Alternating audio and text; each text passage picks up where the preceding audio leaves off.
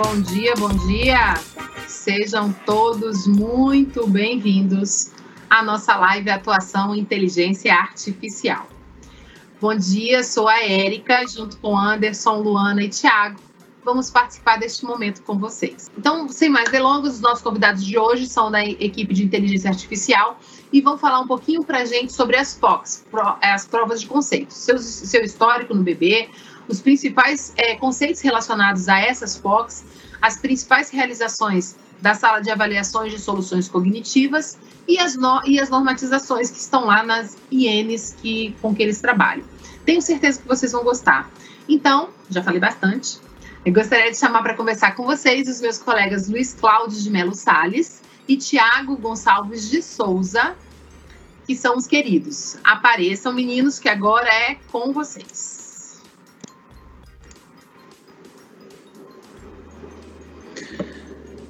Olá, pessoal. Bom dia a todos. E aí, Tiagão? Bom dia, tudo bem, pessoal? Beleza, meu querido. Comece aí se apresentando. É, como a Érica já falou, né? Meu nome é Tiago.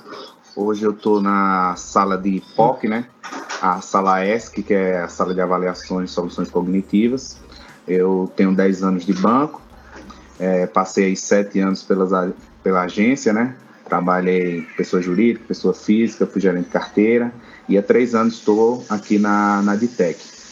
É, trabalhei, quando cheguei aqui na Ditec, com o Watson, com a parte de curadoria, com o chatbot e migrei agora para a sala de prova de conceito. Show de bola. Bem, é, meu nome é Luiz Cláudio e, e antes mesmo de me apresentar formalmente, é, tem questões estratégicas, né? Então já queria parabenizar o Fosse aí pela vitória do Botafogo, jogou um bolão, desbancou o líder, parabéns aí. É, também temos o objetivo aí de batermos alguns recordes, né? De 2 milhões e meio aí na transmissão do final do Carioca e também a, a live do, do Fábio, que também chegou a mais de 2 mil pessoas. Então, são objetivos aí que a gente almeja aí com essa live. É, bem, meus queridos, estou é, aqui, né, diretamente de Fortaleza, aqui fizeram uma reforma na Praia do Futuro, é um meu ambiente natural, mas é, sou um pouco mais velho de banco, tenho 17 anos de banco, dia 18 de novembro vou fazer é, 18 anos, e também já rodei bastante, né? Trabalhei na antiga de log, hoje está meio separada em OP, de SEC, é, depois é, trabalhei na, na Digis, a época, que hoje é a Dizim, é, na área de continuidade de negócios. A gente mexia com as, os planos de continuidade de negócios, os nossos locais alternativos de continuidade. Sei que boa parte da Ditec frequentou ou lá no Lakeside ou, ou mesmo no, no ambiente corporativo ali na, no setor comercial sul. É, tive uma, uma grande oportunidade de realizar um desejo antigo meu, que era morar à beira-mar. Então, participei de um, um processo seletivo para Previ, isso em, em 2013, e, e fui para lá, fiquei quatro anos morando no, em Copacabana ali, e realmente foi uma experiência incrível, porque tenho saudade até hoje, né? É, regressei para Brasília, né, a convite do, do, do do gerente executivo, na, na época era o AG ainda. E lá em Brasília também tive a oportunidade, é, lá em Brasília não, lá no Rio de Janeiro tive a oportunidade de trabalhar com o Max, né? Coincidentemente, foi meu gerente aqui na GEARC, né? A gente foi lotado na, na GEARC e nessa sala de avaliações cognitivas que foi fundada em 2017, na verdade, para a gente poder é, alavancar nessas, né, é, esses testes dessas soluções é, no âmbito da IA. E a partir de então a gente fez diversos, diversas POCs, auxiliamos e também trabalhamos muito no processo, né? A gente, as provas de conceito naquela época, elas eram ainda é, um item dentro de uma IN maior, que é a da DSEC, a DSEC continua sendo a gestora da, da, do assunto, e como a gente começou a participar dessas iniciativas de IA, a, a gente reformulou todo o processo e hoje a gente tem uma IN específica para provas de conceito. É, é uma IN geral do banco. A nossa sala cuida das provas de conceito e soluções que envolvem essa questão de IA, né, soluções cognitivas. Então, é, inicialmente, eu vou mostrar para vocês aqui é, como é que surgiu realmente esse processo, como é que a gente fez é, essa transformação. É, era um assunto já que gerava algum, alguma polêmica no sentido de, de todos no banco, na verdade, necessitarem né, testar essas soluções. Isso é uma questão até de, de planejamento, uma questão de redução de custos, efetividade mesmo do trabalho. E vou contar um pouco dessa história do trabalho que foi realizado lá dentro da própria EdTech. E a partir daí, a mudança desse processo. Né? Aí, posteriormente, o Tiago vai falar sobre uma, uma experiência muito bacana que a gente fez esse ano, de uma, de uma POC específica. E eu vou retomar é, dando um panorama da POC atual e as, tentando ajudar, né, deixar claro aqui para vocês que hoje realmente não é um bicho de sete cabeças, né? A questão foi bastante simplificada, o processo a gente deu uma alterada nele, visando sempre simplificar e deixar mais fácil para as pessoas é, nesse sentido, tá? É, inicialmente a, a POC ela não tem uma origem assim acadêmica, né? Um marco, na verdade. Para o pessoal que trabalha com gerenciamento de projetos, como no meu caso, é, tem algumas vertentes sobre o início né, da, da, dessa questão de gestão de projetos. E a gente sabe que o maior incentivador para essa onda de gerenciamento de projetos foi é, a área militar. Né? Então, com o advento da Segunda Guerra, a gente teve um, muitas dessas melhores práticas que hoje são adotadas de gerenciamento de projetos foram é, preconizadas naquela época em termos de comunicação, padronização, enfim. Isso foi disseminado e aí surgiram uns organismos internacionais que, que falam sobre isso. A POC não, a POC ela não tem um marco específico. É, já nos anos 80 e 90, os estudiosos sentiram a necessidade de formalizar isso de alguma maneira, organizar nesses né, testes para que a gente pudesse, para que eles pudessem é, fazer uso de soluções cada vez mais confiáveis, né?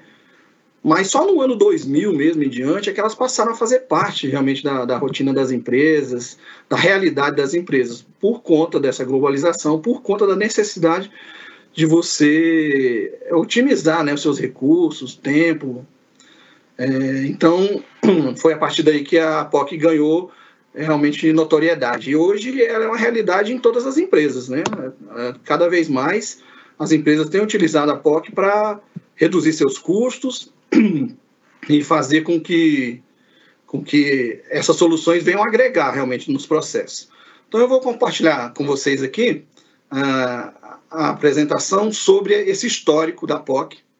Tá? Como a Erika falou, Fiquem à vontade aí para fazer os questionamentos no chat, o Tiago vai, estar tá acompanhando aí. E qualquer pergunta que seja já aderente ao, ao contexto, é, eu já posso responder de imediato, senão a gente vai deixar mais para o final, beleza? Só um instantinho.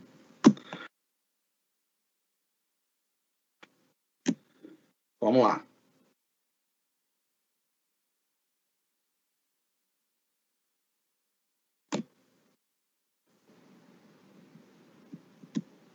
É, eu creio que vocês já estão vendo aí a, a apresentação, tudo certo aí, Tiago? Vou, vou iniciar aqui. Bem, a prova de conceito, a POC, né? É, ela vem aí do, do inglês, né? Proof of Concept. E ela tem como um objetivo né, principal é fazer com que a gente teste conceitos realmente, funcionalidades é, ideias antes de poder adquirir, de poder utilizar. Tá? Então, como eu falei anteriormente, a gente vai detalhar melhor isso, ela vem com, com o intuito de você realmente passar por, um, por uma prova antes de você adentrar muito em questões do tipo contratação e tal. É, hoje, na nossa IN, na 1197, que eu falei que foi gerada a partir da 1158 lá de suprimentos, é, a POC tem como definição é, esse, esse estudo, na verdade, essa, esse levantamento para que você possa receber os itens de hardware e software a título gratuito, sem ânimo direto de aquisição ou contratação, e, e para teste de soluções né, de TI, para teste experimental em ambiente controlado ou de produção controlado. Interno externo da, da empresa, parceria, misto, em nuvem, e por prazo determinado. É, bem, esse conceito a, que a gente adota no banco, ele está muito aderente a todas as outras empresas, ao mercado, e ele tem três pontos aqui fundamentais que a gente precisa já esclarecer de início. Primeiro deles, é, a POC, ela não gera custo, tá? Ela, ela é, é, na verdade, o objetivo dela é fazer com que a gente não tenha esse custo posteriormente. Então, por isso a gente faz os testes e, a princípio, ela é a título gratuito. Eu falo a princípio porque, obviamente, toda regra tem exceções, né? Então, nesse caso aqui, ah, como padrão, a, todas as POCs relacionadas ao banco, não existe nenhum tipo de dispêndio por conta do, do, do, do banco, tá? É óbvio que tem empresas multinacionais e tal que é, tem custos relacionados, toda, toda deslocamento, toda é, dispêndio de recursos vai gerar um custo.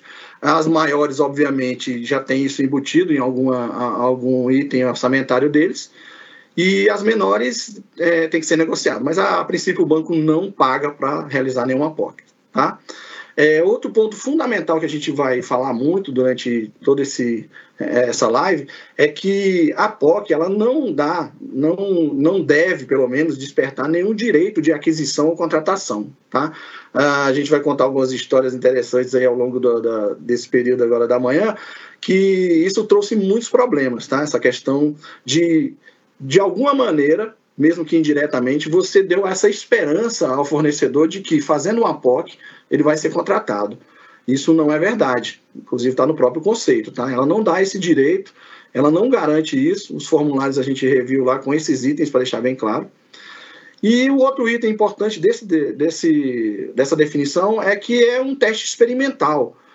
Sendo assim, a gente tem que fazer esse teste num ambiente controlado. Tá? Eu trabalhei muito tempo na, na DIS, lá na, na Dizin, em relação à continuidade de negócios, e lá a gente cobrava os planos de continuidade. E uma das premissas para a gente fazer os planos e fazer os testes desses planos é que o teste ele não pode, de maneira alguma, ter um risco maior do que o próprio cenário que eu defini. Né? Não faz o menor sentido eu tentar fazer um teste com uma determinada ferramenta que vai parar todo o meu ambiente de produção, teste em ambiente de cartões, em ambiente de conta corrente, não faz sentido. Então ele precisa ser num ambiente controlado. E é, até numa excepcionalidade, a gente colocou na definição, depois de muita discussão, um, um ambiente de produção desde que controlado, ou seja, apartado, mesmo que eu venha usar alguns algumas é, itens né, é, de produção, alguns sistemas, alguns ambientes, ele precisa ser controlado, tá? É, a gente hoje dispõe de alguns locais que a gente consiga fazer esse, esse ambiente controlado, mas, sendo sincero com vocês, a gente sempre recomenda que os testes sejam feitos ou em ambiente de é, homologação ou desenvolvimento, é, não envolvendo a questão da produção. Por conta desse outro item, eu falei que eram três, mas na verdade esqueci de, de negritar aqui o prazo determinado. O prazo também é fundamental. É, o prazo hoje para a POC é de 90 dias, tá? É o prazo que a gente chama da fase externa, que eu vou explicar mais à frente, é de 90 dias. Então, é um prazo limitado. Então, dentro desse prazo, todos nós que conhecemos o banco sabemos da, da complexidade que é toda a sua infraestrutura, as áreas envolvidas, a gente é, já vê inviável qualquer tipo de integração com processos em produção que suporte 90 dias. Até porque 90 dias eu estou falando de todo o processo, tá? Eu não estou falando só dos testes, não. A gente tem a parte da preparação, a gente tem os testes, a gente tem os relatórios que demandam um bom tempo. Então, até por conta do prazo mesmo, é, esse ambiente de produção é sempre é, evitado, tá certo? É, um, outro, um outro conceito que tem lá na, na, na IN, está até desatualizado aqui, a IN 04 2014, é, porque ela foi revogada agora pela IN02 já do ano passado, 2019. É, antes era da Secretaria de Logística, lá do Ministério de Planejamento, hoje está ligada ao Ministério da Economia e na, na, área lá de desburocratização.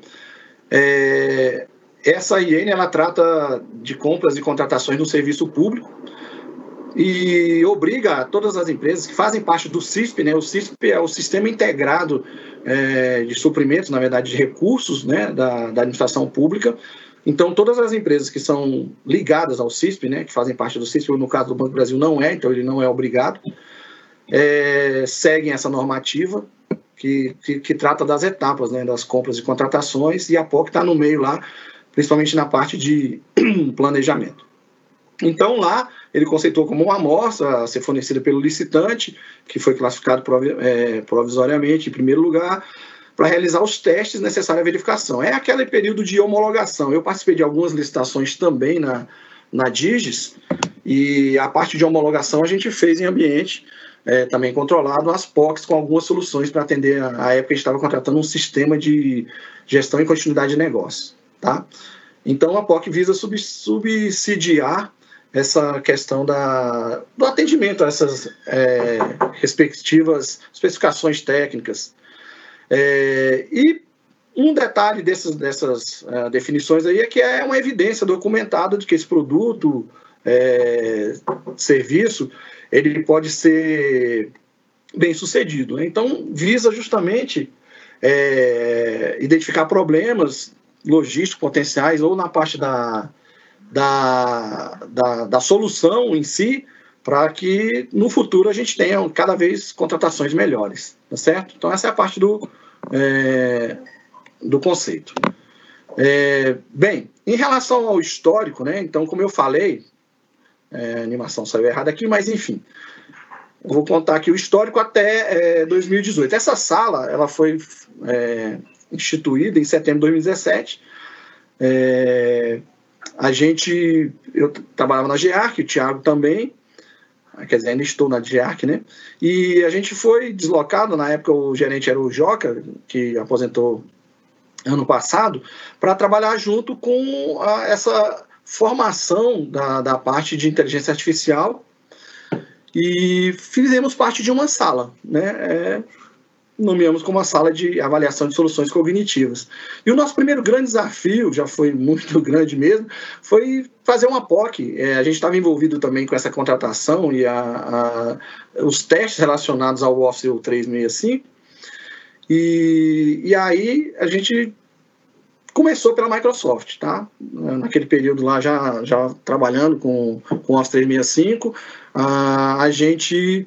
É, foi demandado para fazer os testes das APIs do, do Azure, né?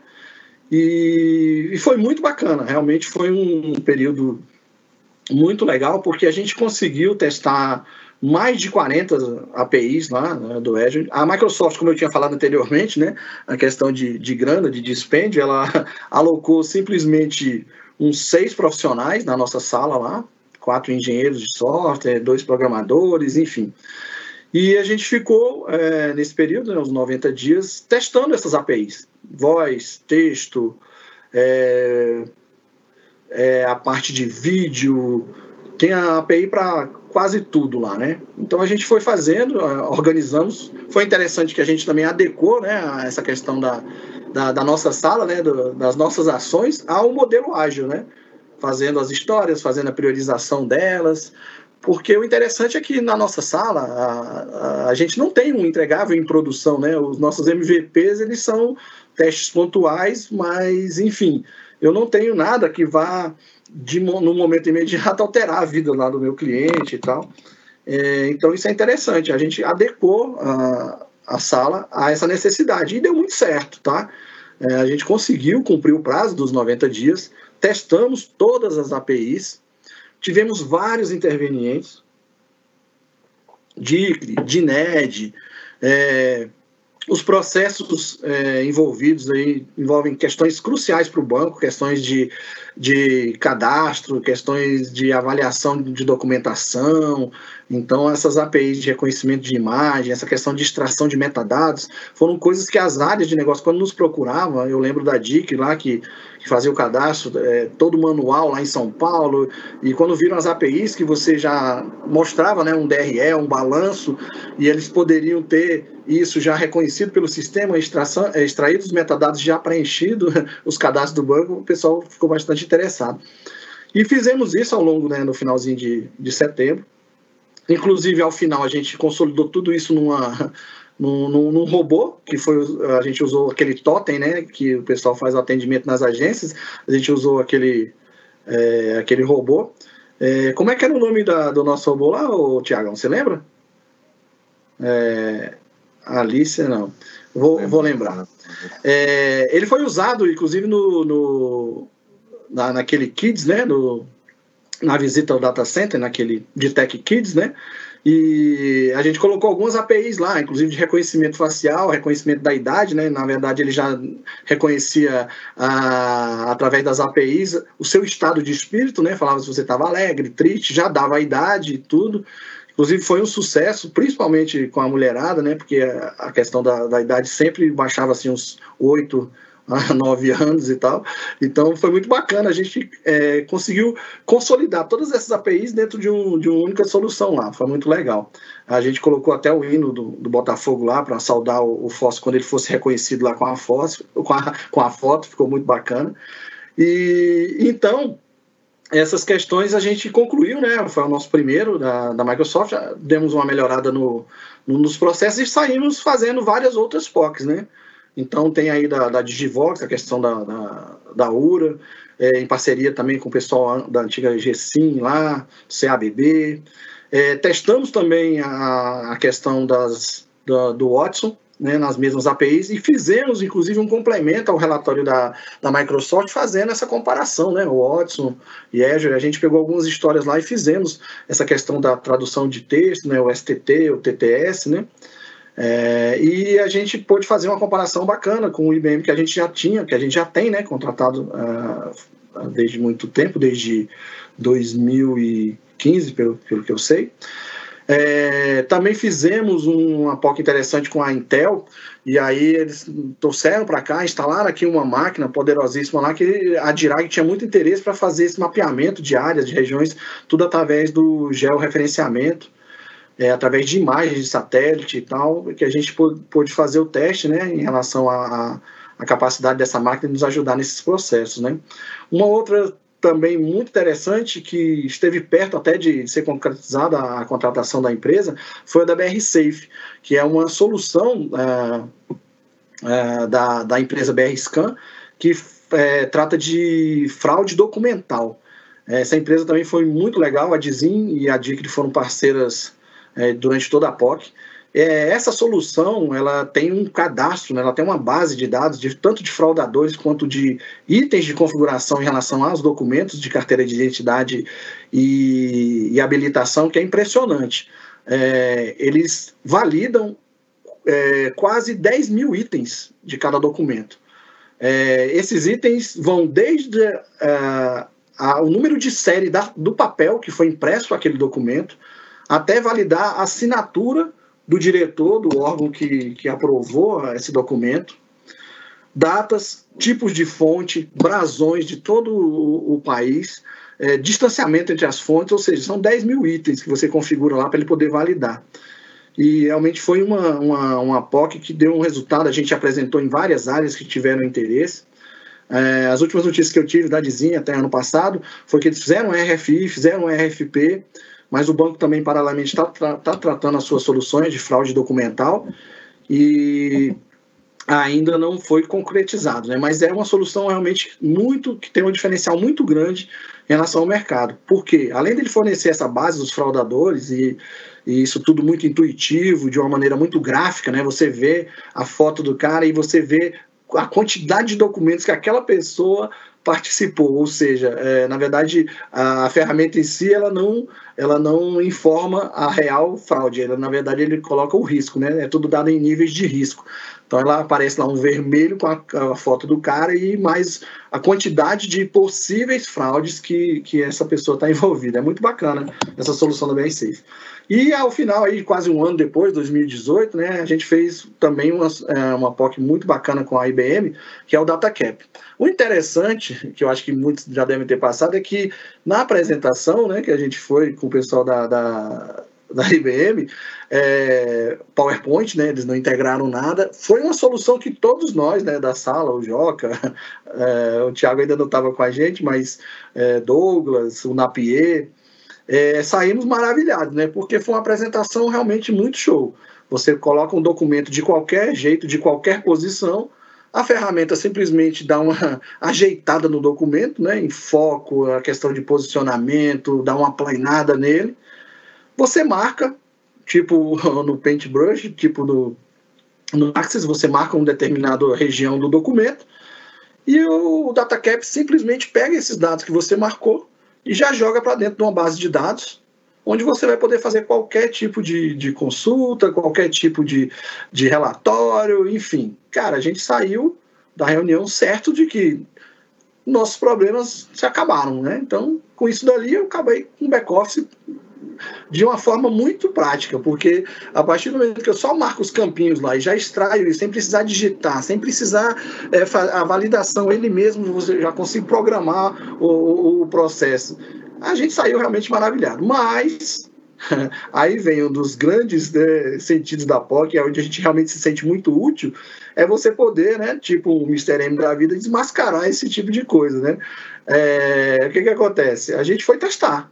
E aí o IBM, né, a potência da, da, da IBM, né, o DataCap, ele tinha versões tanto on-premise quanto versões é, na nuvem, né? Então a gente resolveu começar pela on-premise, né? A gente resolveu começar pela on-premise e a partir daí começamos é, os testes. É, bem, instalaram, a gente teve. É, só um momentinho que a, a bateria está acabando aqui, deixa eu só ligar aqui. Só um instante. Pronto. É, no on-premise, eles instalaram aqui e a gente teve a companhia aqui do, de um especialista é, da IBM, colombiano, é, Ronan, famoso até porque ele é irmão do, do, do goleiro da seleção colombiana lá, o Ospina, e tivemos o acompanhamento dele durante todos os 90 dias e tal, e aí a gente viu que realmente a ferramenta é, não era bem assim. Ou seja, é uma ferramenta completíssima, ela tinha todas as funcionalidades inimagináveis sobre é, questão de resolução de imagem, o que você podia configurar, os fluxos muito complexos, mas toda essa complexidade ela se, se mostrava não aderente ao banco. Por quê? Porque a gente, é, é, assim, por ser também tão grande é, em várias áreas, várias regiões do país, a gente não tem uma padronização, assim, principalmente falando em documentos, né? Tão grande. Então a gente começou a testar alguns documentos que realmente, por melhor que seja a solução, ela jamais vai reconhecer. É, um deles que nunca ficou, nunca foi esquecido, né? É, ficou quase como um trauma, é o tal do comprovante do IPTU, né, que é exigido é, para o processo lá de crédito imobiliário. É, o crédito imobiliário foi o processo que a gente usou para fazer essa, essa POC, né? A, a DIEMP, na verdade, ela patrocinou isso daí e falou assim, cara, se fizer do jeito que vocês estão falando, eu realmente vou otimizar aqui o meu processo. Então, os diretores, os gerentes executivos tinham muito interesse que isso desse certo, né? Então a gente fez com o processo do crédito imobiliário, fomos até São Paulo, também conhecemos lá o processo, e realmente é um processo complicado. Eu sei que hoje melhorou bastante, mas ainda tem muito que avançar, porque são muitas pessoas que fazem conferência em cima de conferência, onde você tem os robozinhos do banco que pegam de várias bases dentro do SysBB, isso passa por umas três conferências e ao final, ao liberar esse crédito imobiliário, no final ainda tem uma digitação lá de um valor e de um processo onde isso pode ainda causar, tem um risco operacional muito grande, né? Eu sei que realmente melhorou bastante o processo, mas é, eu creio que ainda precisamos avançar. Né? Hoje está tudo no app também, eu, eu, eu, realmente vi que mudou bastante. Mas, enfim, quando a gente foi ver isso, esses documentos chegaram para a gente, a base veio da DIEP, da DIEP é, a gente viu que a realidade do banco é totalmente outra. Né? Os caras pediram uma resolução de documento acima de 300 DPIs, né? e a gente tem documento aí que se chegar a 90 é muito, né? Então, isso começou a pesar. O DataCap, ele tem, assim, essa complexidade. E o que, que acontecia? A cada vez que eu fazia uma programação para reconhecer um tipo de documento, qualquer mudança em qualquer configuração do documento, ele já não reconhecia, entendeu? Então, o Douglas, que infelizmente não pôde participar aí com a gente, é, é um desenvolvedor, trabalhou na, na GC muito tempo, ele, ele ficou tão esperto em relação a essa ferramenta que ele estava quase explicando para o Ronan essa questão de, desses detalhes aí. Mas é, foi uma POC que realmente não deu certo, digamos assim, para o banco, a, a parte on-premise não, não funcionou. Enfim, a gente não está aqui no slide, mas só para contar o final dessa história, a gente no ano seguinte, né, 2019, a gente é, resolveu fazer, né, eles, eles falaram diante de tudo aquilo que a gente apontou, né, como, como problemas para o banco, eles resolveram fazer uma versão mais, digamos assim, robusta e colocaram isso na nuvem, né. Então a gente contratou o DataCap, contratou, fizemos a POC né, do DataCap é, on cloud. E por incrível que pareça, e realmente a, a, a, solução melhorou demais em relação a essas soluções, é, mas também não foi uma, uma POC assim, digamos, que a gente teve que atuar muito fortemente. Por quê? Porque, de acordo com o escopo definido, a gente passou a, essas imagens para a IBM e eles nos devolveram as respostas. da extração dos metadados, né, os processos basicamente era isso, era reconhecer os documentos e extrair os metadados para a gente poder usar e realmente o resultado foi outro, né? A assertividade acima de 90% e tal, e a gente realmente ficou espantado com a melhoria em tão pouco tempo né, da ferramenta. Mas, enfim, isso aí é uma outra história. É, então, essa, com base nessa história que eu tinha, a gente teve uma, uma demanda, né? Então, é, houve uma demanda, e aí o Max, à época, falou assim, Cláudio, olha só, esse processo aí, cara, é, a gente já teve alguns problemas, e aí o banco já tinha realmente passado por alguns problemas até sérios, é, do tipo, é, foi feita alguns, algumas POCs com algumas empresas. A área que realizou as POCs não fez uma, uma documentação adequada. No final das contas, você chega para o pro, pro cliente, para a empresa, e diz assim: olha, a gente não, é, não vai adotar a solução porque ela não atendeu os requisitos é, que a gente tinha estipulado. Bem, até aí tudo certo, né? Só que algumas delas, ou uma delas é, mais precisamente, o, o analista que estava acompanhando, ele fez um relatório, inclusive na época a gente até brincou que a gente ia contratar esse cara para nossa para nossa equipe, né? Porque o relatório do cara ficou tão bom, mas tão perfeito em relação a evidências e em relação aos pontos que ele que ele levantou que realmente ficou digno de elogio a, o relatório da, da empresa, né? E o banco ficou numa situação complicada, porque você tem um, um relatório de uma questão dos critérios que você mesmo definiu, onde está comprovando que, a, que a, a ferramenta atendeu e você disse que não atendeu. Então ficou uma coisa complicada. É, por dois motivos. Eu falei inicialmente, na, na definição de POC, que ela não gera para a empresa nenhum tipo de expectativa de contratação. Então, isso, a época que a gente pegou esse processo para reformular, era muito comum muito comum a gente receber telefone, não, mas eu fiz uma POC aí, e os analistas falaram que no próximo mês já estava contratado, as áreas de negócio cobrando, não, eu já quero isso aí funcionando. Essa questão do, do, do próprio BRC foi uma, delas, né? As fraudes aumentando e o pessoal precisando usar, mas enfim, é, a gente viu isso no risco. Então, naquela época, é, a gente teve esses problemas por formalização, por falta dessa comunicação mais efetiva, por conta dessa divisão de responsabilidades. E a, e a, a situação do processo naquela época, lá, 2018, era mais ou menos o seguinte: a, o início das POCs se dava de qualquer maneira. Era formal, era informal, era no encontro na, na nos corredores. É, o fluxo ele era muito amplo, entendeu? É, então, esses contatos diretos, a gente sabe que os nossos diretores, os nossos executivos, quando vão em, em seminários e tal, é, eles são né, é, é aquela chuva de cartõezinho, de pedido de reunião, querendo apresentar é, soluções, isso é normal. É, o problema é que daí em diante é, isso seguia rumos diversos, né?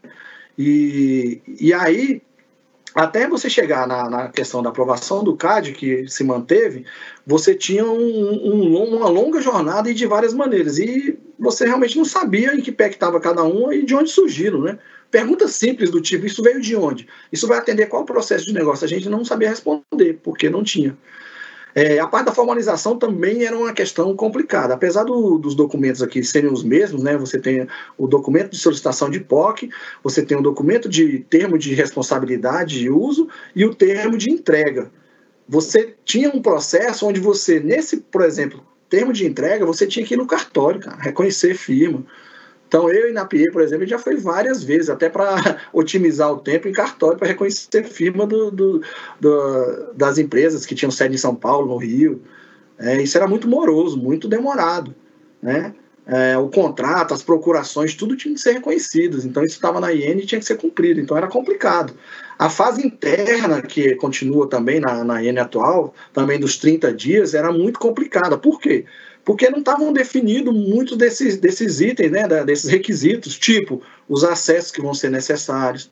Então, toda hora eu estava perturbando lá o pessoal lá da, da parte de, de, acesso lá, do Juliano e tudo, para abrir um URL, um file, fazer uma configuração numa determinada instalação, o pessoal da GSIM, o pessoal do suporte isso era muito desencontrado, né? Então é, era complicado isso daí. Os 30 dias eles iam praticamente nessa negociação. A fase externa, que é a parte de histórias mesmo, a gente começou a adaptar isso na, em histórias de usuário, é, envolveu também a, essa parte da capacitação da equipe, a realização dos testes. Essa a gente ainda já tinha já um padrãozinho já é, pré, previamente elaborado. E o encerramento, que é a entrega realmente, a finalização da POC, também é, tinha problema. Por quê? Porque ele era baseado num relatório.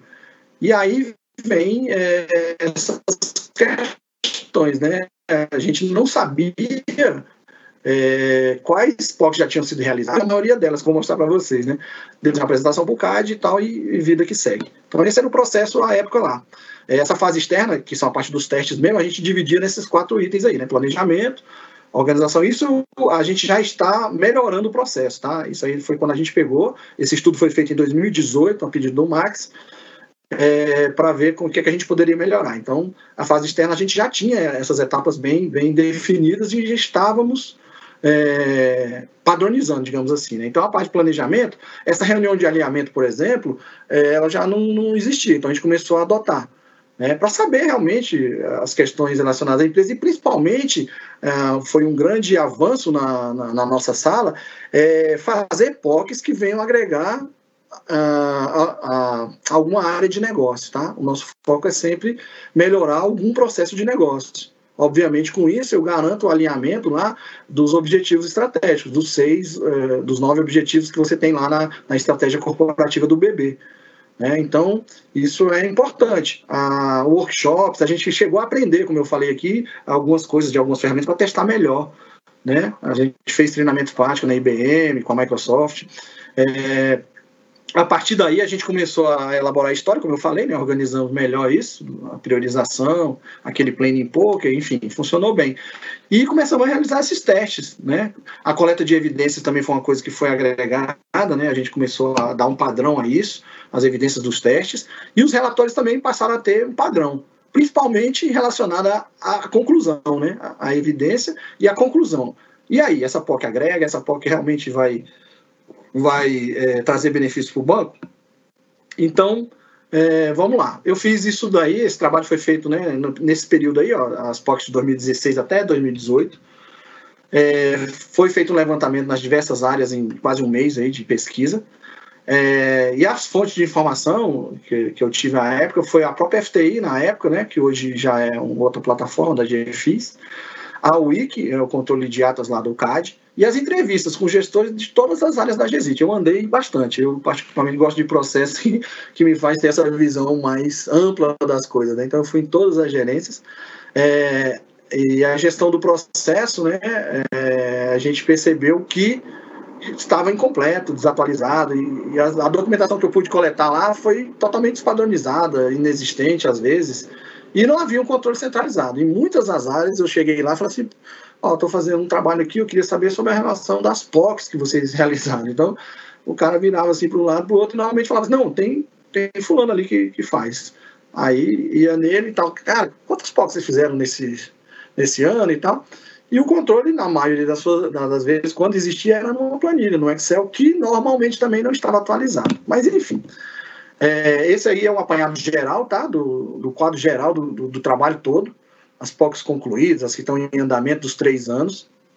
O prazo médio de conclusão não mudou, não, tá? É, o, o, prazo, desculpa, o prazo oficial das POC não mudou, não. Esses números aí são números reais. É, só que eu tive que dividir pela quantidade de POCs de cada ano, mas é, 90 dias, tá? A POC. Então, para você ter ideia, em 2016 2017, a média, tá? Obviamente teve POCs aí que duraram mais de um ano, é, foi de 158, 128. Em 2018 é, entrou por padrão. algumas POCs canceladas, os fuzis envolvidos também não foi tarefa fácil. Teoricamente, isso deveria estar na SSTI, mas não estava. E aí vem a parte que começa a preocupar, quer dizer, o resultado, os resultados das POCs foram satisfatórios? Alguns, né? 17 em 2016, 9 em 2017, 3 em 2018. E aqueles não viáveis, 6 em 2016, 1 em 2018. Agora vem a parte que realmente não faz muito sentido, né? Quando eu olhei esses números, realmente eu fiquei espantado, porque você faz uma POC, você envolve pessoas, você tem dispêndio do banco, e ao final das contas você ou não tem um relatório, né? Ou você tem um relatório que não diz nada. Ou seja, aquilo ali vai ficar na cabeça de quem participou, que obviamente vai se esquecer disso muito em breve. E então o sentido da POC perdeu-se por completo. Então realmente é um, é um, um desperdício de recursos muito grande. Enfim, é, fiz aqui só os gráficos desses números que eu mostrei, tá? Isso aqui é o total de POCs. Essa aqui é a parte das áreas né, que participaram de POCs. Eu fui em cada gerência e, e vi lá a GESIT com a maior realizadora em 2016. E isso está bem distribuído, digamos assim, é, pelas áreas, né? É, os resultados, né, aqueles que foram viáveis, não viáveis e sem conclusão, aí ó, essa barrinha cinza aí é do sem conclusão, ou seja, eu fiz a POC, gastei é, recurso, tempo e cheguei a uma POC sem nenhuma conclusão. O sem conclusão que eu estou colocando aqui, pessoal, é o sem conclusão mesmo, tá? Eu não sei se atendeu, se não atendeu, se foi viável ou não não tem o item conclusão, ou quando tem o item conclusão, ele é, simplesmente não é conclusivo, ou seja, não, não foi dado o parecer, né, que a gente acabou instituindo na, no nosso padrão. É, a duração média também é uma coisa alarmante, digamos assim, porque 90 dias, né? Isso aí, eu, como eu falei, é na média, tá? Então a média de algumas POCs lá estavam em aberto no sistema há mais de quase um ano. É, a, por status, né, aquelas que estão concluídas, em andamento, canceladas, e aquelas que foram entregues, não entregues ou, ou, ou, não elaboradas. Isso é só um gráfico daquilo que eu já mostrei lá, tá? É, a média de FUNCIS também, como eu falei, é um número que eu, que eu dispunha na época, né, porque tava, deveria estar no SSTI, mas normalmente não. E aí, essa foi a conclusão que foi apresentado lá, um grupo de trabalho. Esse, esse trabalho foi interessante porque na verdade, é, eu participei de um grupo que estava revendo a, a IN 1158. Era o Takeshi, a Beth, lá da GSIM, e eu apresentei esse resultado para eles lá. Então o pessoal falou, Claudio, então isso aqui já está bem andado, bem adiantado, na verdade. Nós não vamos só rever a IN, nós vamos fazer é, muito mais. É, então, os pontos que eu apresentei desse estudo todo foi isso, né? O processo inicial da abertura não vinculado a nenhuma iniciativa corporativa, né? Ou ideia, ou projeto, ou objetivo. Os procedimentos da 1158 muito genéricos. A gente quase não achava né, essa questão de procedimento de POC. Os formulários não estavam padronizados, não aderentes a Então você tinha informações divergentes, modelo do relatório com as datas, não batia nada. As responsabilidades também estavam definidas muito de forma genérica é, a parte da DSEC, às vezes como gestora, às vezes como controladora, a parte demandante às vezes como demandante, às vezes não como operadora, enfim, estava meio confuso. E as falhas de comunicação entre os intervenientes, em relação às expectativas, em relação aos prazos, em relação aos documentos, isso tinha um impacto muito grande. O fluxo na, na FTI, é, apesar de ser é, é um sistema, né? É, automatizado, ele é todo manual. É, então, para dar um, uma continuidade no processo, você tinha que mandar um e-mail. Mandar um e-mail e a pessoa lá da DSEC para ele poder dar continuidade. Ó, oh, te mandei aí o e-mail e tal. Ele pegava e e fazia o registro, enfim. Ah, o controle da documentação também, né, forma manual, mandava um e-mail dizendo, foi anexado aí e tal. Hoje já melhorou muito com esse portal da GFIS, que eu vou mostrar ao final. A despadronização das etapas, então cada um fazia de um jeito. A insatisfação dos intervenientes com um processo muito grande, tanto interno quanto externo, tá? Então, os, fornecedores também reclamavam muito, ó, não tive retorno, realmente não concordo, não, não fui não foi pautado, os testes ocorreram sem a, uma, uma interveniência mais direta, enfim, tinha muitas coisas, e os riscos legais e operacionais também envolvidos, né? Então, essas aqui são as ações implementar, eu vou só passar muito rápido, porque isso aqui vai fazer parte justamente do final, que eu vou mostrar para vocês como é que o processo está hoje, tá? Então, a gente fez uma revisão geral, minuta, dos procedimentos, do padrão da 1158, as responsabilidades a gente é, propôs a matriz RACE, a automatização desse processo, entendeu? O sistema que ele mostrasse cada um da, uh, do, do, dos itens, o painel gerencial para eu poder acompanhar, para cada um poder ver em que pé que estava a POC, a, a visão das etapas, o envio de alerta automático, isso tudo é o que a gente sugeriu à época em 2018. Tá? E os resultados esperados eu também vou falar mais quando falar aí da, do processo atual, tá? Formalização desses objetivos, o alinhamento das expectativas, isso tudo era o que a gente esperava com essa mudança de processo né, nesse período lá. Mas aí agora eu vou é, passar para o Tiagão, que ele vai falar de uma experiência bacana aí que a gente fez numa POC esse ano. E depois eu volto para finalizar a parte da IN, da GFIS e, e dizer como é que está o processo hoje, beleza? Agradeço aí. Deixa eu só descompartilhar aqui, né? Pronto, beleza, Luiz. Vou começar aqui. É, eu vou compartilhar aqui para a gente falar sobre a POC da Blue Lab. Foi a POC que a gente fez, é, uma das últimas POCs. Eu vou começar aqui com um áudio para vocês, é, três minutinhos, bem rapidinho, para vocês escutarem. Luiz, você faz o joinha aí se estiver ok, certo?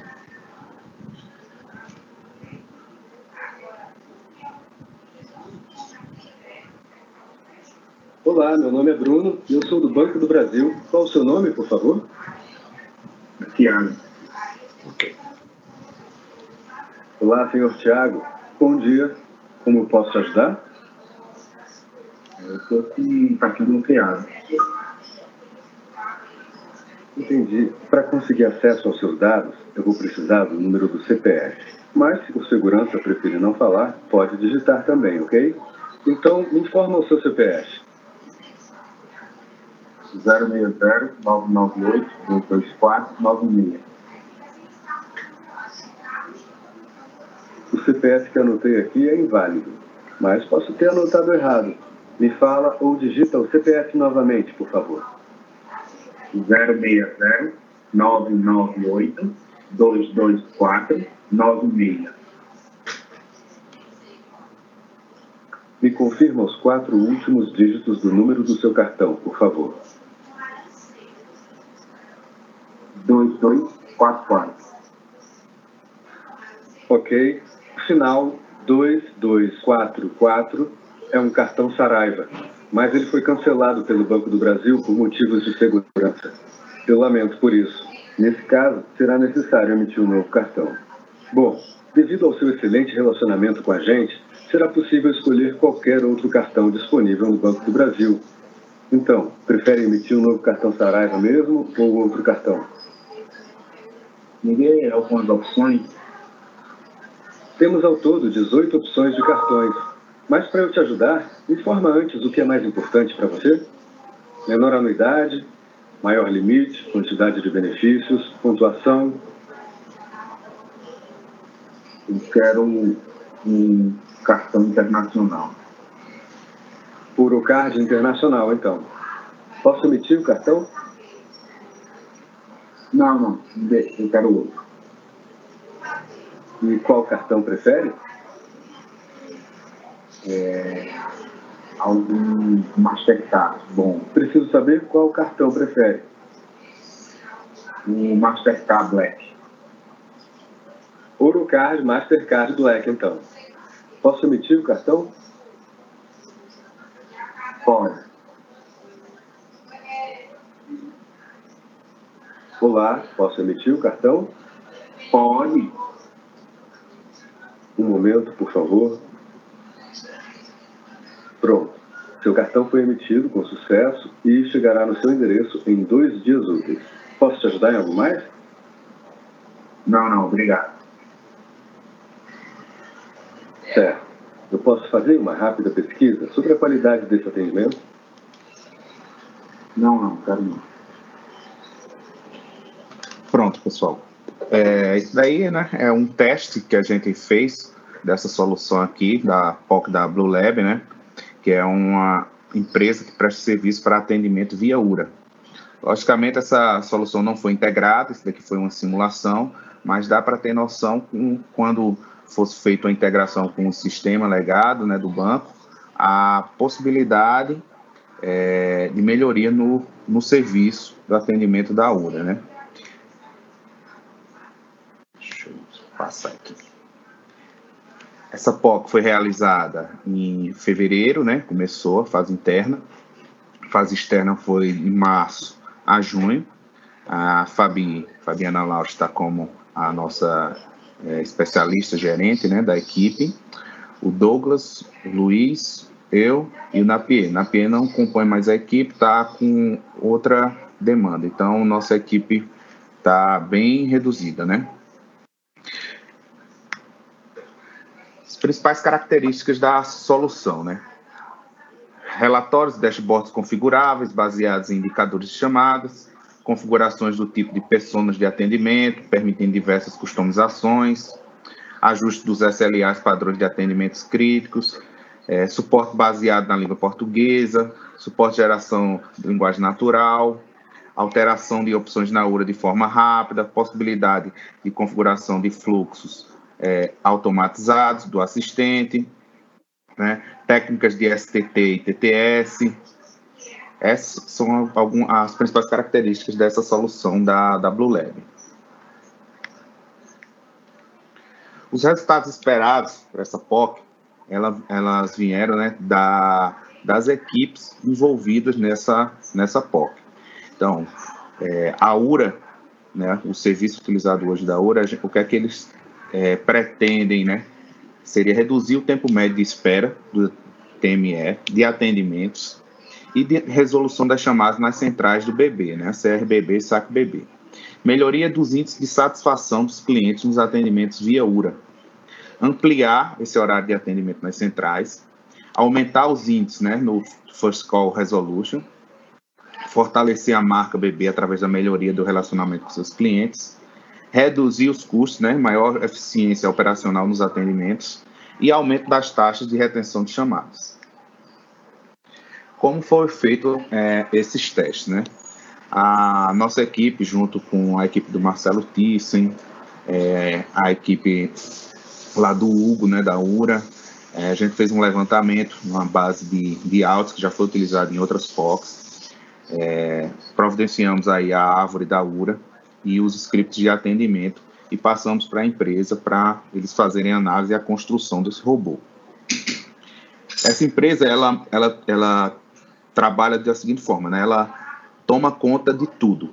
Então, elas que é, disponibilizarem os curadores, elas que tomariam conta do, da construção do robô, da formatação do robô, é, a melhoria, tudo seriam com eles. Então, é, a gente passou, eles fizeram análise dessas chamadas e a gente definiu, né, pelo curso de, de, tempo que a gente tem na POC, são 90 dias, é, atacar quatro assuntos que tinham mais nessas chamadas e montar o robô em cima disso daí para realizarmos os testes, né? Por isso essa matriz de ataque e a customização do, do VoiceBot. É, os assuntos foram dúvidas sobre solicitação de cartão, né? Ele direcionava para um atendimento quando você falava alguma coisa, ah, é, eu estou aqui, eu estou querendo pedir um cartão, né? Falava da, da forma que você queria, ele entendia e direcionava para a central de, de solicitação de cartão. Cartão bloqueado, app bloqueado, problemas com compras. Outros assuntos e assuntos não entendidos ele direcionava diretamente para o SAC. Né? As equipes que participaram foram a nossa equipe, né, que faz parte da GEARC hoje, junto com o PTT, destacado nessa sala ágil aí, a sala ESC, a equipe da GESAP, da GESEV, a, a plata, PTT, a plataforma de gestão lá, e a DIRAC, né? Como foi, foram feitos esses testes? A empresa criou o robô, disponibilizou esse número aí para gente, e a gente ligava do celular, né, digitava o ramal e começava a ser atendido é, pelo bot. Fizemos também um questionário para as pessoas envolvidas nessa, nessa POC realizarem os testes e nos devolverem esse, esses questionários dizendo né, qual a pergunta que foi realizada, se achou que o, o robô respondeu de maneira adequada e quais as melhorias que poderiam ser feitas. Por isso, essa, a, a grande importância né, da, das reuniões de alinhamento antes da, do início da POC com as equipes que vão participar. Por quê? A gente é, organiza a, a, POC, né, fica fazendo os contatos, organizando as reuniões, faz os testes, é, corre atrás para é, levantar os insumos, mas a gente precisa das equipes que têm interesse né, nos testes da solução, participar da POC, é, o, o, empenho, né, que realizem os testes, que nos dê os insumos para a gente compilar tudo isso no relatório para apresentação do, do CAD. Na primeira fase de testes, é, o, o bot não se comportou de uma maneira muito boa, né? Teve um, um índice aí de erro maior do que de acerto. Então a gente solicitou, né? Eles, à medida que a gente ia fazendo as ligações, eles iam fazendo os ajustes, iam incrementando os corpos de conhecimento, e o, a gente viu essa melhora no, nesse pouco espaço aí do, do robô. Foi solicitado também a implementação de um fluxo completo, né? Essa simulação que, que eu passei o áudio aí, né? Simulando a, um, um, atendimento do início ao fim, qual a, a possibilidade que o robô conseguiria chegar é, reconhecimento de nomes. Nas outras delegações, que, que não dá para passar agora, mas quando você ficava em espera para ser atendido, você poderia escolher é, o gênero da, da música, né? Ou então escolher para ficar escutando notícias. É, foi incluído o envio de pesquisas de satisfação e SMS. É, o SMS aí é, é, tem uma, uma gama bem grande, né? Você pode é, mandar mensagem com outros telefones. Você sabia que o Banco do Brasil, a, além desse telefone, você pode atend ser atendido pelo site, pelo app, pelo WhatsApp. Então, quando você ligava, automaticamente já chegava esse SMS para no, no, seu celular. E na segunda semana de teste, a gente viu que é, o índice melhorou bastante. O resultado final, a gente define né, alguns os critérios de aceitação é, não dá para dizer, ah, e para integrar essa solução, como a POC é feita no ambiente apartado, todas essas informações sobre arquitetura, sobre é, quais as APIs que a, a ferramenta utiliza, todo esse contexto de custo é, consta no relatório. Mas para o resultado da POC, a gente define alguns critérios, que é o que a gente consegue medir né, nesses testes que a gente faz, né? Então a gente viu a empatia do assistente.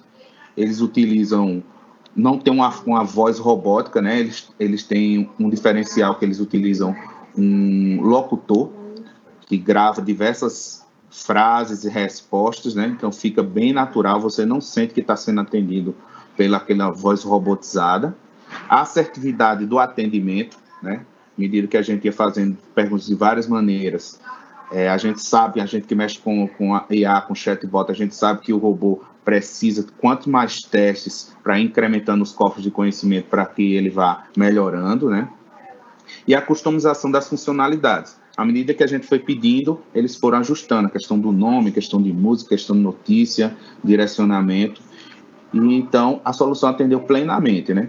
Mas como o Luiz deixou bem claro, não quer dizer que é porque atendeu plenamente que o banco vai contratar. Essa parte da contratação segue todos os ritos legais, que aí foge da nossa sala e vai para a sala, é, a área de negócio que tem interesse, juntamente com a DSEC, que é publicação de RFI, é, licitação, todo aquele trâmite legal para contratação para o banco. Né? A gente também coloca no relatório as observações importantes né, que a gente conseguiu é, visualizar no, no, nesse período de POC. Os pontos positivos foram a flexibilidade no tratamento de fluxos mais elaborados, né? É, lembrando aí que não envolveu integração, utilizando linguagem natural, algoritmos de IA e APIs de STT e TTS. A capacidade da empresa em realizar customizações na ferramenta de forma rápida e assertiva, a naturalidade da voz do assistente, como eu falei, né? não tem aquela voz robotizada, e um modelo de remuneração baseado em resolução satisfatória. Eles acreditam tanto nessa ferramenta deles que o modelo de, de remuneração que eles atuam é por cada atendimento que o robô consegue resolver. Né? Alguns pontos de melhoria, o reconhecimento de números falados, isso eles visualizaram, mas pelo prazo da POC, eles informaram que é, teria que ter um tempo um pouquinho maior para fazer esse ajuste fino né, no reconhecimento de número de cartão, de CPF. E também um ponto de melhoria foi a redução do tempo de atendimento para situações críticas. Né? Por exemplo, no banco, a, a TED ficou indisponível. Isso tem que ser questão de minutos para que a gente consiga colocar no, no telefone lá da URA, quando o cliente entrar em contato, a primeira mensagem ser é, informamos né, que as TEDs estão temporariamente indisponíveis e estamos tentando resolver, porque senão vai ter uma enxurrada de, de ligações né, para a URA. Então, esse redução de tempo para que eles fizessem esse ajuste é, era um pouquinho longo pela documentação que eles nos passaram, mas eles informaram que né, isso tudo é negociável, ajustável, né, de acordo com o contrato, caso viesse a ter com, com o banco, né? Até uma equipe disponível 24 horas para o banco. E é isso, essa POC foi bem interessante, a gente fez a apresentação no CAD, né? E agora a, foi definido que vai, a RFI fazer a pesquisa de mercado e seguir todos os trâmites legais para fazer um teste maior aí com o banco. É isso aí. Passar a bola agora para Luiz novamente. Obrigado. Show, show de bola, Tiagão. Realmente foi para nossa grata surpresa lá desse nosso trabalho na apresentação do CAD lá. O Fossi realmente ficou bem impressionado. A gente também já tinha ficado é, por conta da, da naturalidade né, da voz. E a gente crê também que por pela, pelo tempo né, que eles tiveram de fazer os ajustes, se a gente é, tiver um tempo maior, eles conseguem avançar muito nessa ferramenta, foi o que o, o Foss também é, achou. Então a gente está ajudando agora o Adriano Anício, o Altice na elaboração da RFI para a publicação, né?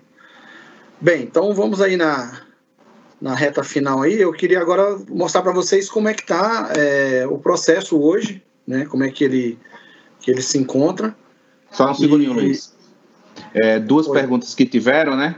Que a gente não respondeu ainda, que é como é que faz para testar um produto de ar e qual a vantagem de ter a condução de POX com apoio centralizado. O Luiz vai falar agora nessa apresentação, por isso que a gente não respondeu ainda. Ah, perfeito. Bem lembrado, Tiagão.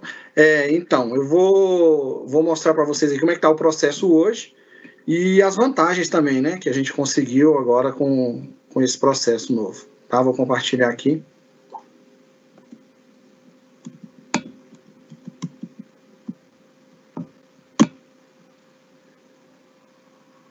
Bem, é, vocês já devem estar vendo aí a, a 1179, né? Então, a, a, conforme eu contei na, anteriormente no histórico, um dos grandes avanços que a gente teve foi justamente esse. A gente conseguiu é, convencer e, e, provar que as POCs, né, as provas de conceito, elas são fundamentais para que a gente possa realmente reduzir custos e aumentar a nossa eficiência. Né? Então, com isso, como ela é um itemzinho lá dentro da 1158, a gente conseguiu aprovar é, a elaboração de uma POC ou de uma IN específica, a 1179. Tá? Então, é, basicamente, fazendo um comparativo aqui entre o que você tinha na 1158 e o que você tem hoje na. Oi? Saiu errado lá, é 1197, saiu invertido. Ah, perdão. É, no primeiro, né? Desculpa, é 1197. É verdade. É, aqui eu acertei. É, atual, 1197. Então, é, as etapas do processo, então, tudo aquilo que eu falei, que a gente apontou, a gente já conseguiu melhorar boa parte delas, né? Então, a parte do início, por exemplo, essa questão da, da demanda do início, né? Igual o colega perguntou da questão dos testes de solução de ar. Isso, é, que vinha de várias formas, hoje ela está atrelada a uma demanda formal.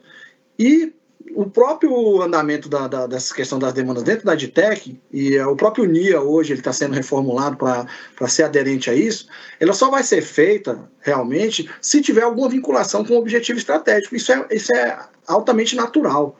que a gente venha fazer, gastar esforços e recursos somente com aquilo que efetivamente interessa ao banco, que tem a ver com o objetivo estratégico do banco. Né?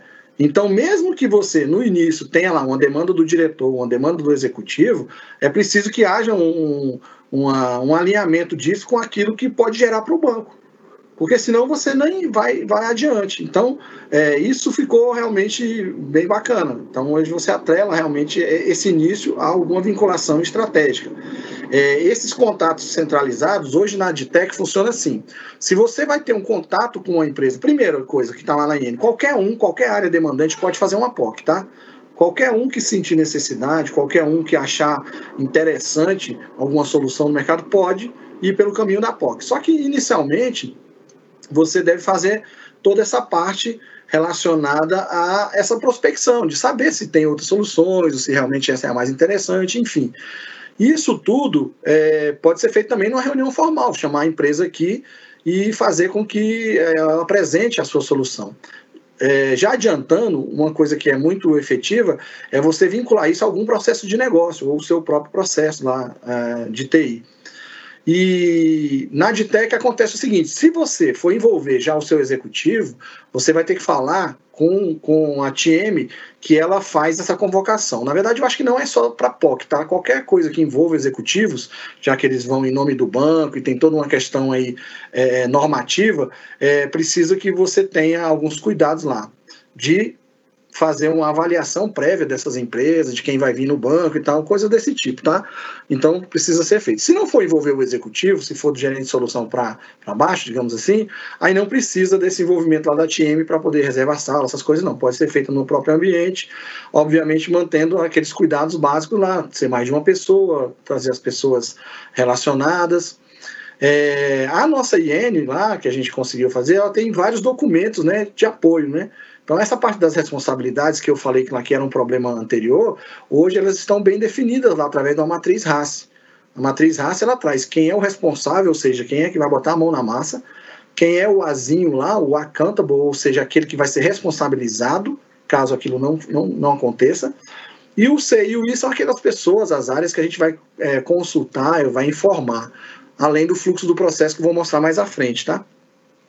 É, a aprovação do CAD hoje está muito mais simplificada, né? A gente tem agora o CAD virtual, onde você faz uma solicitação lá, manda a apresentação para a própria Cláudia, ainda está vendo isso, e eles dão ok. Tá? Não precisa.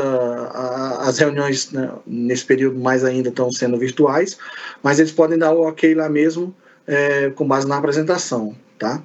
É, a parte de formalização também a gente sempre é, a gente simplificou bastante. Em termos dos formulários, a gente tirou aquela necessidade de reconhecer firma de, uh, do gestor lá da, da, outra área.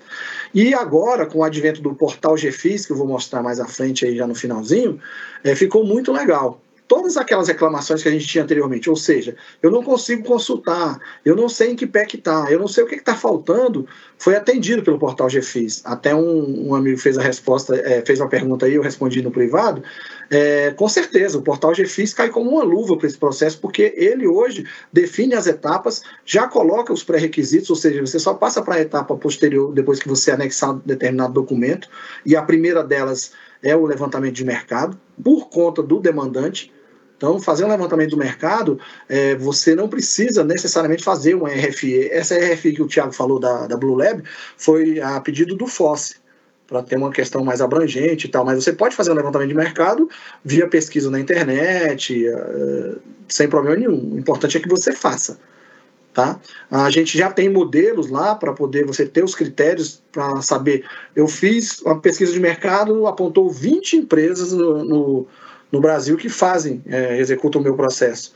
Com qual que eu vou fazer POC? Só com uma, com duas, com três, com as 20? Não é legal. É, na verdade, a gente é, tem lá, já no, no, no próprio modelo que está na IN, é um, uma matriz lá onde você define seus critérios, faz a pontuação e você mesmo define a nota de corte. Ou seja, se você definir a pontuação para essas empresas até 100, determinados critérios, tipo documentação, representante no Brasil, a questão de funcionalidade A, B ou C, você vai dar um peso maior ou não, ao final você pode botar nota de corte. Só vou fazer POC com as empresas que tiverem nota acima de 90. Ponto. Isso evita muitos dos problemas que eu falei lá no início, entendeu? Essa questão da formalização, essa questão da impessoalidade, da subjetividade. Caso a gente seja arguído por algum órgão de controle, mesmo que interno, a gente tem, olha, eu fiz é, é, um levantamento de mercado com 20 empresas, mas os critérios que me atenderam para fazer a POC só foram dois, só foram duas. Então a gente fica respaldado em todos os lados, quem fez, quem a, a, atuou na POC e para os órgãos de controle também. Tá? Então a documentação da empresa hoje, contrato, procuração, é, tem que ser validado formalmente pela DSEC, mas para as empresas que já têm, já são é, fornecedoras do banco, tudo é muito mais simplificado. Tá? Inclusive, hoje na IN tem um item lá que a gente está discutindo com a DSEC, que é, é uma proposta é, financeira, proposta comercial, que ele chama lá que é um meio das empresas fornecerem para a gente um, valor, um preço é, da sua solução. É, o motivo é evitar que isso venha a ser superfaturado no futuro, ou seja, quando a empresa faz uma POC, ela cobra um valor, quando ela for lá na frente ser contratada, ela triplica esse valor. Né? Isso está em discussão com a DSEC, porque eu não concordo muito com, esse é, objetivo, né, essa justificativa, na verdade, mas, enfim, é, hoje, para empresas que têm é, vínculo já com o banco, isso é, é, é facultativo, tá? não é obrigatório.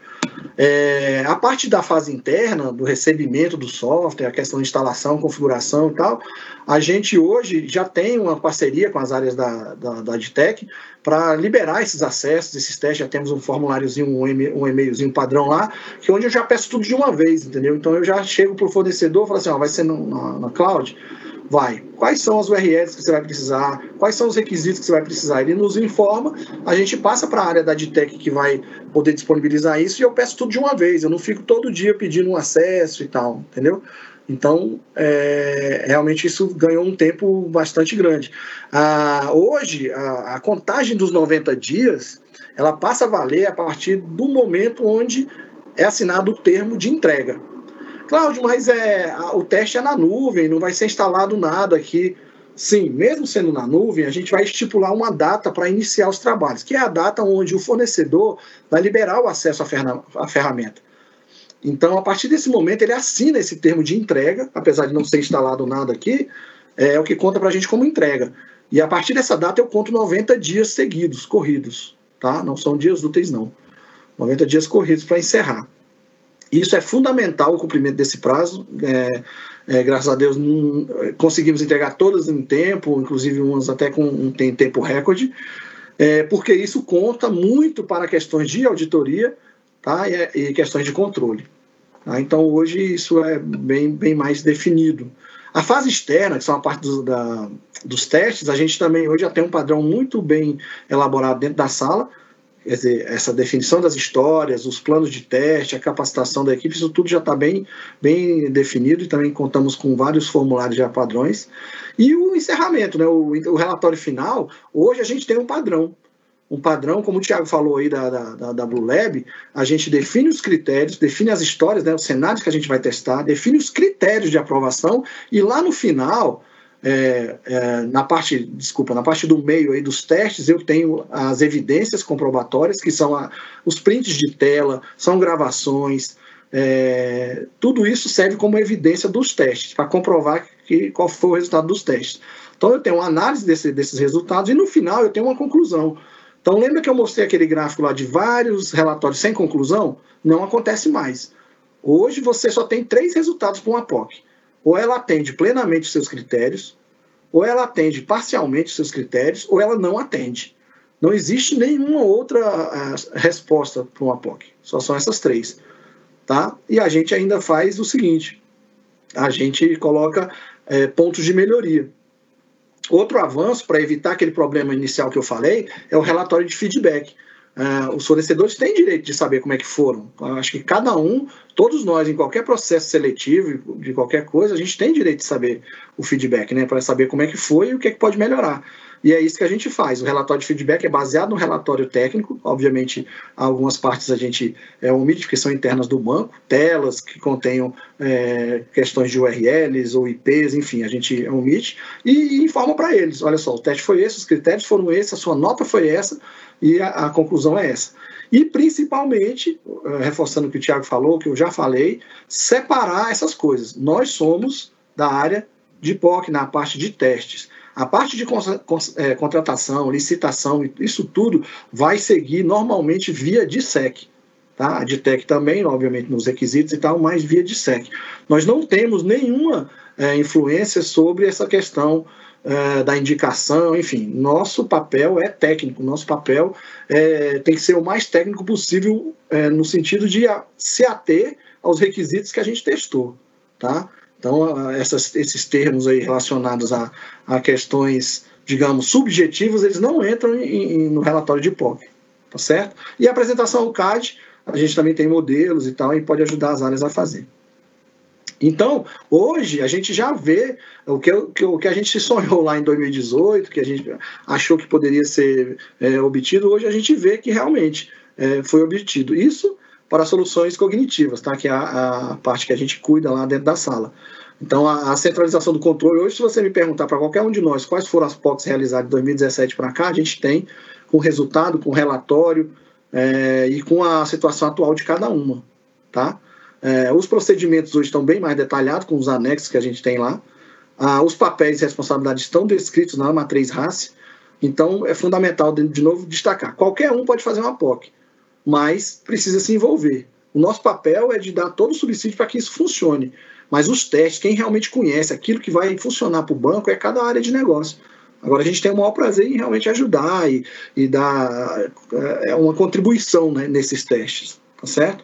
A padronização dos formulários hoje, qualquer relatório que você vai pegar de 2017 para cá, ele vai ter o mesmo padrão, com os itens, com os critérios, com os termos, enfim e a vinculação da POC aos objetivos estratégicos. Tá? É óbvio que vocês não vão conseguir ver, né? nem eu estou aqui vendo. É, esse é o processo da POC hoje baseado na, na IN, a 1179. Mas, basicamente, é, eu vou colocar os pontos em destaque aqui, é, no próximo slide. Você tem aqui é a parte do demandante, que é a maior aqui, tá? Então é ele que vai fazer o levantamento de mercado, ele que vai levar isso para ser apresentado no seu comitê, para poder verificar se, se vai fazer ou não, se vai autorizar ou não. A partir daí, eles vão analisar esse, eh, os critérios lá e vão autorizar. Aí daqui para diante você tem todo o andamento, eh, isso é acompanhado no portal da, da da GFIS que eu vou mostrar logo adiante, que é um grande ganho. Cada uma dessas cartinhas aqui são e-mails e tal, e cada um desses documentos que estão em cima aí, eu fiz isso no, no, no Bizage, são entregáveis, tá? São documentos que vão compor a história da POC até o final. Então você pode ver que ela está bem documentada e está uma sequência, apesar de parecer assim meio complexo, mas não é. A gente procurou simplificar ao máximo esse, esse processo. Depois dessa parte da iniciação do planejamento, com a aprovação, o resto são testes que vão cair justamente na rotina de cada um hoje, né, na, nas salas ágeis, né, para a gente poder testar. E, por fim, a elaboração do relatório e aprovação, tá? Isso daí é fundamental. Então, todo aquele desenho lá tá, tá resumido nessas quatro etapas aí de uma POC. Tá? A, a iniciação é aquela parte onde você é, vislumbrou uma possibilidade de fazer uma POC, mas não sabe se ainda vai ser uma POC. Um, um ótimo exemplo disso é o que a gente está fazendo hoje, junto com o Fábio, é, que é da sala de voz lá, é, ajudando lá em relação. Nem começou ainda, tá? Mas a gente está na iniciação lá. De uma possível POC para ferramentas de autenticação é, por voz. Tá? Autenticação por voz. Então, uh, a gente indicou e está acompanhando lá foi feito o quê? Uma apresentação com mais de seis empresas, acho que seis empresas. Foi feita a apresentação via Teams. O Fábio juntou ah, os intervenientes de várias áreas e a gente participou também, indicando, falando desse processo e tal, mas não virou POC ainda, não sabe. Ah, agora o que, é que ele está fazendo? Ele fez, terminou de fazer o levantamento de mercado e a partir daí a gente vai levar para o executivo para submeter ao CAD. O, o CAD tendo interesse, fala assim, não, tudo bem, isso aí eu me interesso, pode fazer a POC. Aí a gente segue normal, entendeu? Então, é basicamente essa parte da iniciação, depois de, de, de feito o levantamento de mercado e aprovado, né, tem autorização, você começa, a, aí tem os formulários, né, a, na verdade para ir para o CAD você já tem que ter esse formulário de solicitação de POC, e aí ele aprovando, você vai fazer o planejamento, faz interna 30 dias, faz uma reunião com os, os intervenientes, define o papel de cada um, com base na raça, e assina o termo de uso e o termo de entrega. A partir do termo de entrega, começa a contar os 90 dias que começa a parte de execução aqui, a fase externa, 90 dias. E aí são os testes, e ao final o entregável é o relatório técnico da POC e o relatório de feedback para o fornecedor. Tá? Isso aí a gente, é, para ficar num padrão, tá? a gente tem todo o interesse de poder ajudar as áreas a fazer esses relatórios e tal, dar, fazer uns apontamentos, tá? Então isso é, é fundamental. É, dos itens importantes da IN, obviamente a IN não ficou tão gigantesca, mas ficou é, bem bem extensa, digamos assim, né? não ficou gigante, mas também não ficou tão curtinha como a gente desejaria. Tem um item muito importante, e para poder dar uma descontraída aí, já que eu falei demais, eu vou compartilhar com vocês é, um, um, um, vídeo aqui que trata de um assunto fundamental, não, não só de POC, né? a questão da comunicação, né? Como é importante a gente se comunicar bem, né? Então, a gente precisa realmente ter assertividade nessa comunicação. E hoje, ainda mais hoje, né, num mundo tão globalizado e tão dinâmico, tão ágil, é, conhecer uma outra língua, saber realmente. A gente já tem aí é, é, que realizar algumas é, reuniões é, em outras línguas, né? Inglês, francês e tal. Então a gente está com essa necessidade também. Então é bom a gente conhecer outras línguas e tal e, e ter uma comunicação bem, bem é, efetiva, né? Então eu vou compartilhar aqui com vocês um, um vídeo que mostra bem essa, essa, essa, essa necessidade, tá? Deixa eu mostrar aqui. Inclui o áudio.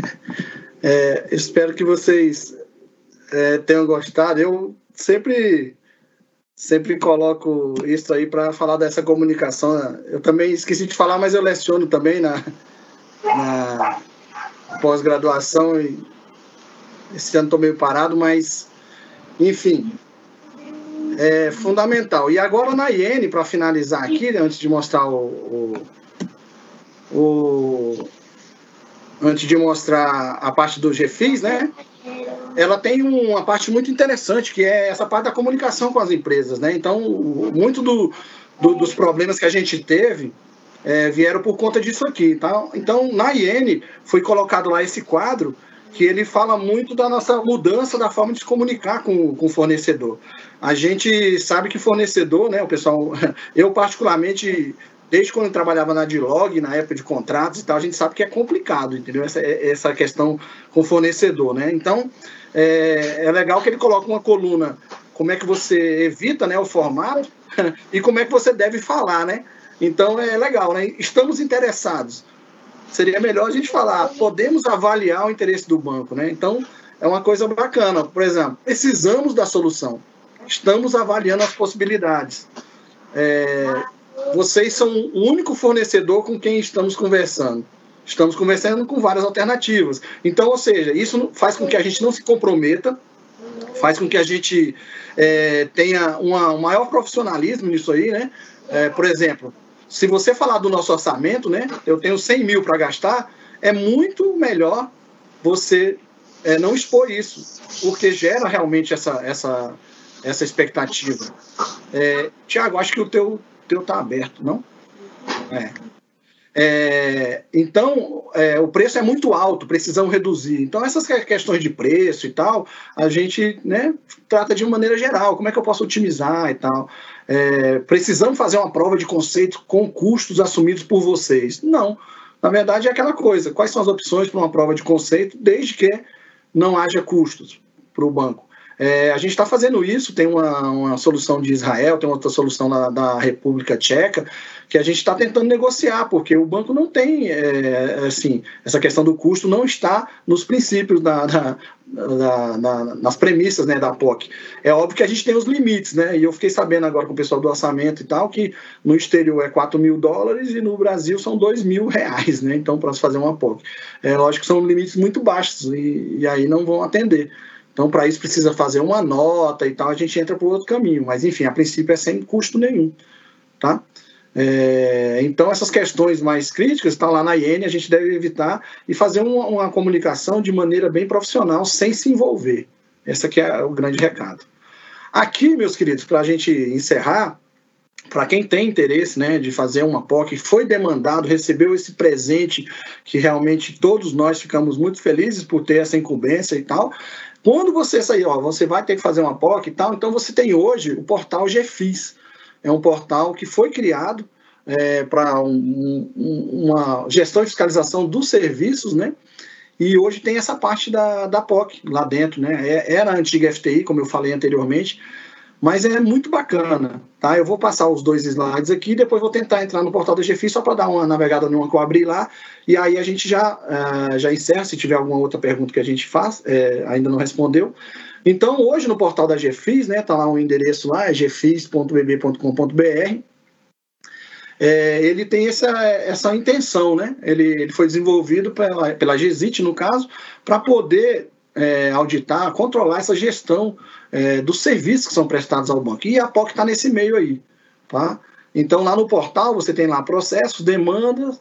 É, essa aqui é uma, uma, notícia, né? EBA, você não possui demandas pendentes. No meu caso, já vai aparecer, porque eu abri uma lá de teste lá para aparecer. É, aí, a partir dessa demanda aqui, deixa eu só tentar entrar aqui no, no portal e eu dou uma navegadinha. Estamos quase concluindo. Só um momento que eu vou aqui pegar o portal e ele está aqui a IN.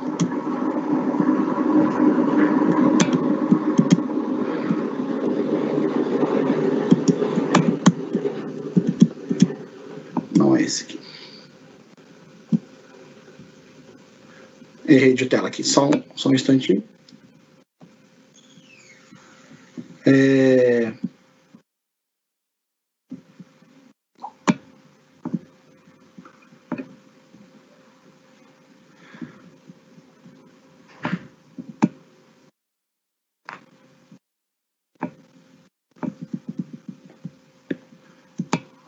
Aqui é só o print da tela. Só, só um momento.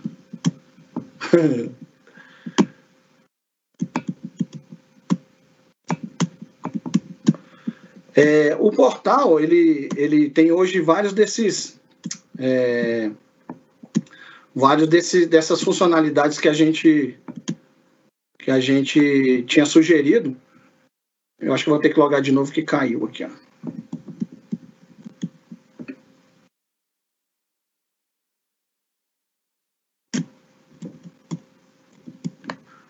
Só um instantinho.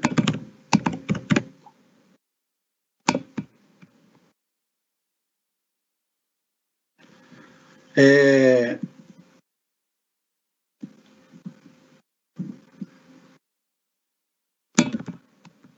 Então, é, hoje a gente fica bem, bem